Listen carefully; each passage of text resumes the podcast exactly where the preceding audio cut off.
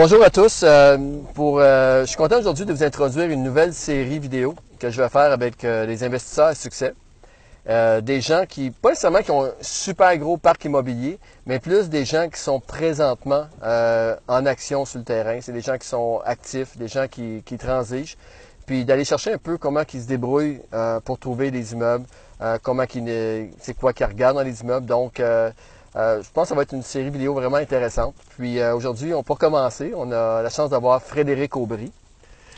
Euh, Frédéric, écoute, ça fait, je pense que ça va faire 10 ans qu'on se connaît. On s'est rencontrés au Club Immobilier. on a fait notre première transaction en 2011. En 2017, en passant, on a fait un 64 logements. Là, en 2018, dans les premiers mois de 2018, on va closer, soit en janvier, février à peu près, on va closer un 130 logements ensemble. Donc, euh, Fred, si tu peux peut-être nous donner un petit peu euh, ton histoire, comment tu as commencé, puis euh, c'est quoi qui t'intéressait à l'immobilier? Good. merci Pat, merci de me donner la, chance de, jaser avec toi. en fait, l'élément déclencheur de ma carrière immobilier, c'est je, revenais d'un camp de vacances quand j'étais jeune avec ma mère, puis elle m'a dit qu'on allait acheter la maison en face, qu'on allait la louer. Éventuellement, ça me ferait une maison qui, allait laisser payer, puis qu'éventuellement, ça me ferait une maison qui, ne serait pas chère, parce qu'elle allait prendre de la valeur dans le temps. Puis j'ai comme compris cette mécanique-là assez jeune. Puis toute mon adolescence, je me suis dit que je transigerais ma première maison à 18 ans. Fait que c'est, ce que j'ai fait, dans le fond, quand je suis arrivé à l'âge de 18, ans? Ouais. J'ai trouvé une petite maison dans, mon secteur où j'ai grandi, puis je l'ai acheté, je l'ai loué. Puis un an, un an après, j'ai réussi à récupérer 100% de ma mise de fonds. Fait que ça a été, euh, ça a été un petit peu là que j'ai compris la, mécanique là, de, d'enrichissement par rapport à l'immobilier.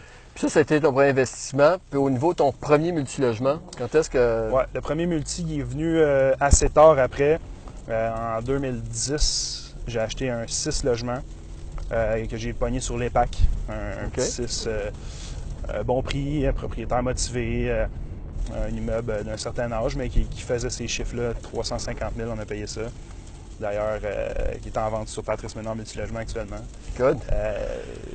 Fait que, que, ça, ça a été ton premier 6 là. Fait que là, tu as commencé à goûter là, aux 6, unités plus. Ouais, ouais. C'est là que j'ai compris que la mécanique est vraiment plus facile dans le 6 plus parce que tu as juste besoin d'avoir la mise de fonds, puis quand tu te présentes au financement, c'est l'immeuble qui compte, puis c'est plus toi. Fait que là, j'avais pas besoin de déclarer un salaire, j'avais pas besoin d'avoir un emploi à temps plein, c'est pas comme un triplex. Puis aussi, étant donné que c'est financé sur la valeur économique, ben des fois, tu peux te retrouver à acheter un 6 logements pour le prix d'un triplex, là, tu sais parce que le, financement dicte un peu la valeur de l'immeuble. Fait qu'il y a plus d'opportunités dans le système. Mais à l'âge tu avais aussi, les revenus étaient moins importants qu'aujourd'hui. Fait que le fait que ce soit les revenus qui proviennent de l'immeuble versus euh, Exact, exact. À ce moment-là, moi, je déclarais 17 000 par année. J'avais 20 ans puis je faisais de l'immobilier à temps plein. Fait que, wow.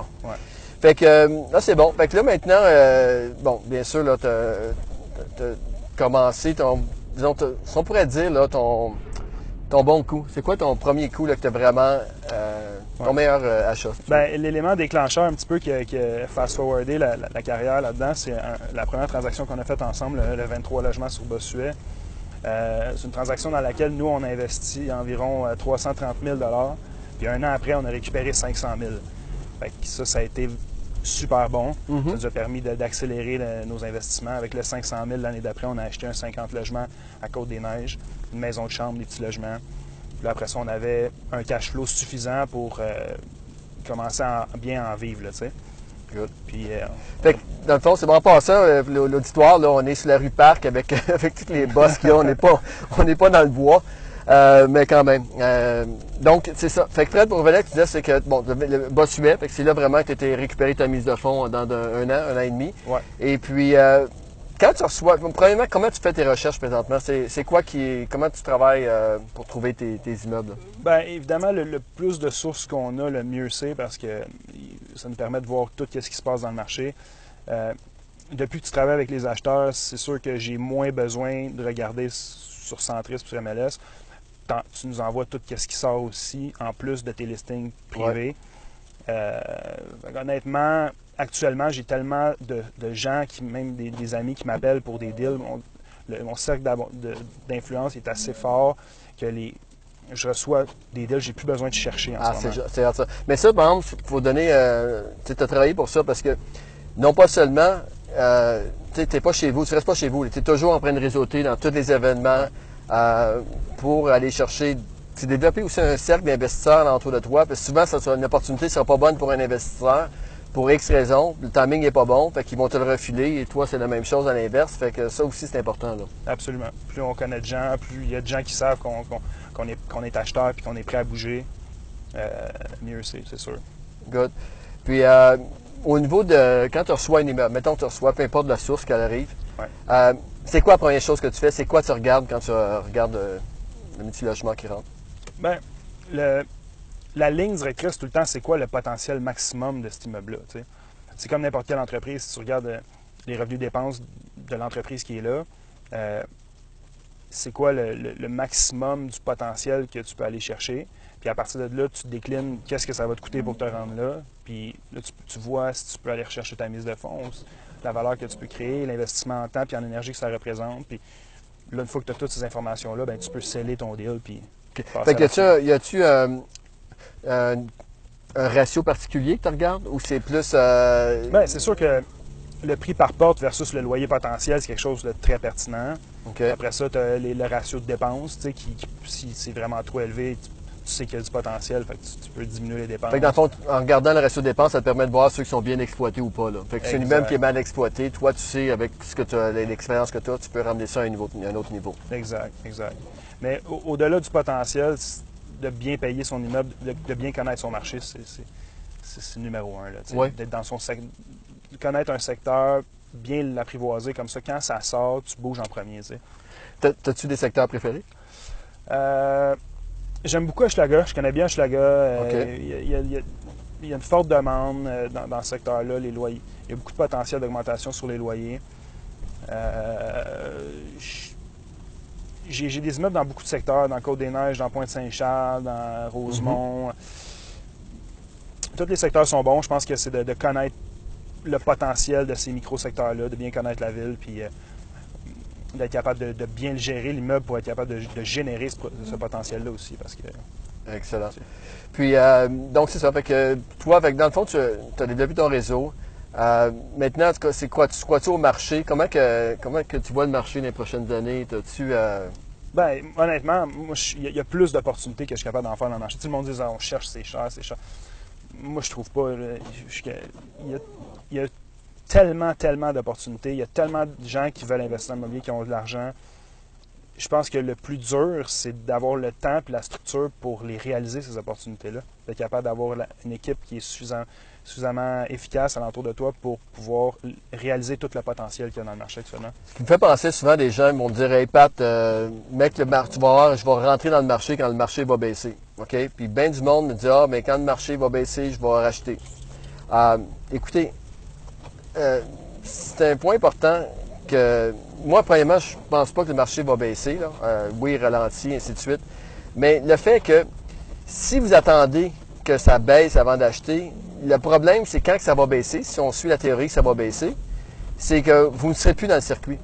Puis ça, c'est un facteur important parce que ce qui va arriver, si jamais ça se passe, que le marché euh, drop, mais à ce moment-là, les gens qui vont ramasser les immeubles, c'est vraiment les gens qui sont le plus actifs présentement. C'est vraiment les gens qui sont dedans, sont déjà en circuit, sont déjà en recherche. Fait que si jamais il y a une baisse de prix, l'équipe est déjà en place. Alors quelqu'un qui n'a pas bougé depuis 4, 5 ans, 6 ans, puis qui attend après ça, il va falloir qu'il refasse son réseau complet, qui redéveloppe. Parce que les courtiers vont rappeler les gens qui bougent. C'est, euh, dans les dernières années, c'est sûr. Ils sont habitués de travailler avec eux, puis les équipes des gens changent. Comme toi, ton équipe, elle évolue. Ton, ton monde, euh, ils, sont, sont là, là. Je commence déjà à travailler avec, euh, avec Nick, entre autres. On a une transaction là, sur Hochelaga. Oui. un immeuble qui est sorti sur, sur MLS. Là, le monde dit qu'il n'y a pas de deal sur MLS. il est sorti. La valeur économique est à 900 000, puis on paye 800. Fait on a juste tiré plus vite que, les autres.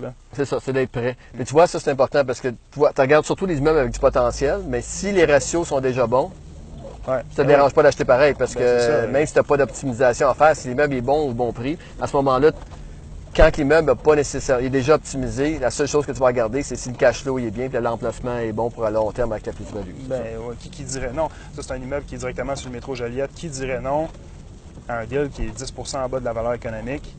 Des grands logements bien entretenus directement sur le métro. Ça reste un investissement. oui, il y a le côté business de la création de potentiel, mais si le move est moins cher que qu'est-ce que ça vaut en partant, ben c'est un, peu un, no-brainer. Good. Puis euh, au niveau euh, du financement, est-ce que toi, tu es plus euh, conventionnel, SCHL, euh, privé? Quand, quand l'immeuble a beaucoup de potentiel, je vais souvent aller conventionnel en partant pour aller générer le potentiel puis refinancer SCHL après. Euh, quand c'est un immeuble qui est très magané, je vais, je, peux, puis il n'y a pas de financement possible, je pourrais y aller au privé.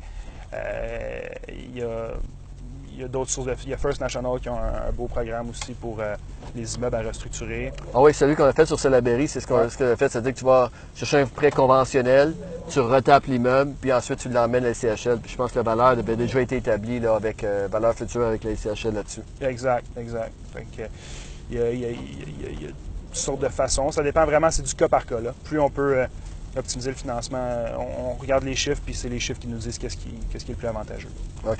Fait que c'est pas, pas vraiment de, de, de- de type de financement. Ça va, ça va vraiment dépendre selon le- l'immeuble. Exact. Mais à la fin, ça finit toujours parce que tu es un quelqu'un euh, qui a la réputation de garder ses immeubles. Absolument. Donc, pour toi, à long terme, c'est toujours plus facile de les emmener à CHL à la fin, quand le travail a été fait pour aller chercher la, la dette à long terme. C'est sûr, c'est sûr que la rentabilité à long terme est meilleure si on, euh, si on va SCHL. là. Quand, quand l'immeuble est à son plein potentiel, on récupère nos billes, on passe à go, puis on, on appelle Patrice. Good. Euh, écoute, y a quelque chose que tu pourrais partager avec euh, les investisseurs, avec l'auditoire pour euh, euh, une erreur que tu as fait ou que quelque chose, un coup, que, que ça serait recommencé, tu le ferais d'une façon différente?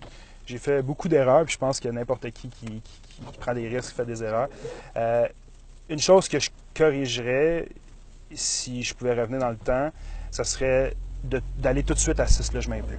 Ah oui? J'ai commencé en, en 2006, j'ai acheté une maison, puis mon premier 6, je l'ai acheté en 2010-11. Fait que J'ai presque perdu 5 ans. J'ai pris de l'expérience, j'étais jeune, j'avais de 18 à 23 ans, mais j'ai accumulé un Je peu. peux juste faire une parenthèse là-dessus? La première transaction qu'on avait faite ensemble, oui, tu étais jeune. Puis je me rappelle le 23 logements qu'on avait fait sur Bossuet en 2011. Puis là, bon. Là, on fait la mise en marché. Tu m'appelles. Puis je te connaissais, on se connaissait, mais pas beaucoup, et ainsi de suite. Puis euh, on va faire un petit, euh, un petit, euh, un petit clin d'œil à François Bray. Ouais. François Bray, on parlait, on était en transaction. François, j'avais fait, un François. soix- j'avais fait un 69 logements avec François, un 210 logements à ce moment-là. Quelqu'un aussi euh, que j'avais rencontré au Clé Immobilier. Puis euh, François, il m'a dit Hey Pat, check bien Fred, ce gars-là, il va aller loin. Puis là, on est en 2011. Là, puis euh, il dit Fred, tiens-toi proche parce qu'il dit dans les prochaines années, ce gars-là, il va vraiment développer un beau parc. Puis l'histoire est que vraiment, c'est incroyable. Il est rendu une couple de centaines de logements. Fait que je trouve ça intéressant. Euh, Ouais, ben, fait que, merci, remercie à François. Ouais, absolument, absolument. C'est vrai, je me souviens dans ce temps-là que tu m'avais dit, François m'a dit de te faire confiance, fait que on y va ensemble. Good. Puis c'est ça, tu sais, dans le fond, c'est c'est en closant, comme tu dis tantôt, de rester dans l'action, c'est ça le truc. tu sais. Tu- En closant, ben, le monde va t'appeler plus, puis c'est une roue qui tourne qui est juste bonne. Fait qu'on on parlait des erreurs à ne pas faire. La première erreur à ne pas faire, à mon avis, c'est si vous avez l'argent, ou même si vous avez 100 000, là, il f- achetez pas en bas d'un 6. là. Tu sais, Vous êtes capable d'aller chercher un 6 logements. Euh, la mécanique du financement à partir de 6, après ça, c'est toute la même chose. tu sais. Ouais. Fait que si vous comprenez cette mécanique-là, euh, vous pouvez faire n'importe quelle transaction après dans le marché. Exactement. Parce que les gens ne réalisent pas souvent, c'est que, oh, ben, peut-être je vais me trouver un partenaire pour commencer, puis après ça, je vais y aller seul. C'est quand, quand on regarde les gens qui ont des centaines et même des milliers de portes, tout le monde est en partenariat. Il n'y a Ben oui. personne, très rare, très rare, les gens qui ont fait ça tout seul. Euh, euh, c'est tous des partenariats à gauche et à droite. Euh, c'est intéressant. Puis l'autre point aussi qui est, in- qui est important là-dedans, c'est que souvent les gens vont dire, hey, moi, euh, j'ai l'argent de m'acheter un 25 ou un 40 logements, mais je vais commencer avec un 6 ou un 8 pour voir si j'aime ça. Ouais. Puis le problème avec ça, c'est qu'ils vont chercher pendant des mois et finalement ils vont trouver l'immeuble. Et là, ils vont l'acheter, passer la lac de vente et tout. Et ça va prendre 3 à 6 mois pour mettre l'immeuble à leurs mains. Puis ils vont, se Et rendre après- compte, ils vont se rendre compte qu'ils n'aiment pas ça parce qu'ils n'auront pas de concierge pour faire la moitié des tâches. Un ou, ben, ou, ou deux, ou deux ils, vont, ils, vont, ils vont se rendre compte que finalement, c'est pas compliqué de gérer l'immeuble. Mais coup, tu le mets à ta main, là, il y a du travail au départ. Le plus difficile, c'est pas de les gérer, c'est de les trouver les bons. Ah, ouais, ouais. Ça peut Fait que là, il faut recommencer. Après que tu as fait de, tour, puis tu avais l'argent pour t'acheter un, un 40 logements. Et là, il faut que tu recommences la recherche encore, puis repartir. Et souvent, les gens se découragent là. Donc, euh, fait que c'est ça. Fait qu'on fait une parenthèse là-dessus. Mais oui, c'est important de, si on, de voir plus grand au départ, c'est c'est vraiment, vraiment la base. là. C'est c'est les- c'est la structure financière pour, pour aller chercher un 8 ou un 12 euh, c'est la même pour aller chercher un 40, un 50. c'est- C'est la même chose. Ah ouais. Euh, ouais. Puis le plus on peut accumuler, le mieux c'est aussi. Moi, j'ai, au- au début, j'ai vendu, j'avais un petit triplex euh, sur le Bourgneuf à la Gardeur, puis je l'ai vendu par manque de cash flow. Euh, les triplex, ils ont, ils ont pris peut-être 100 000 dans les deux, dans les deux années suivantes. Euh, plus on peut garder nos beaux actifs, plus on devrait les garder. sais. C'est ça, parce que c'est prouvé hein, que la dé- détention à long terme euh, est toujours plus payante. Ouais. C'est sûr qu'en tant que courtier, on aime ça quand ça bouge un peu. Ouais, ben, tu sais, c'est sûr Mais- que forcément, dans la vie, tu arrives à un moment où tu es en période de, de- de vente, de sortie de. De- Oui, exactement. actifs. Mais la, la réalité, c'est ça. C'est qu'on s'en fait pas. Il va toujours y avoir des gens qui vont vendre pour toutes sortes de raisons. Euh, mais définitivement, euh, financièrement, c'est toujours mieux de garder les immeubles à long terme. Écoutez, on a dépassé notre petit 15 minutes déjà. Fait que, euh, Fred, un petit mot de la fin, juste pour finir avec ça. As-tu, en dans d'une minute ou deux, là, un livre ou un podcast ou quelque chose que tu recommanderais aux gens?